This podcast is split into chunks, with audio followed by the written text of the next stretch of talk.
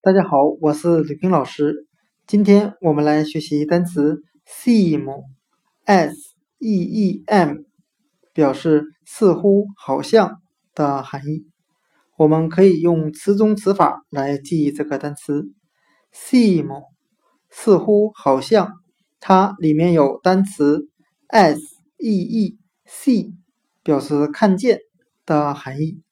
我们只需要把 seem s e e m 似乎好像它的最后一个字母 m 字母去掉，就变成了我们熟悉的单词 see s e e 看见。我们这儿来联想这两个单词之间的意思，我们可以由看见联想到看起来，再把看起来和似乎好像造一个句子。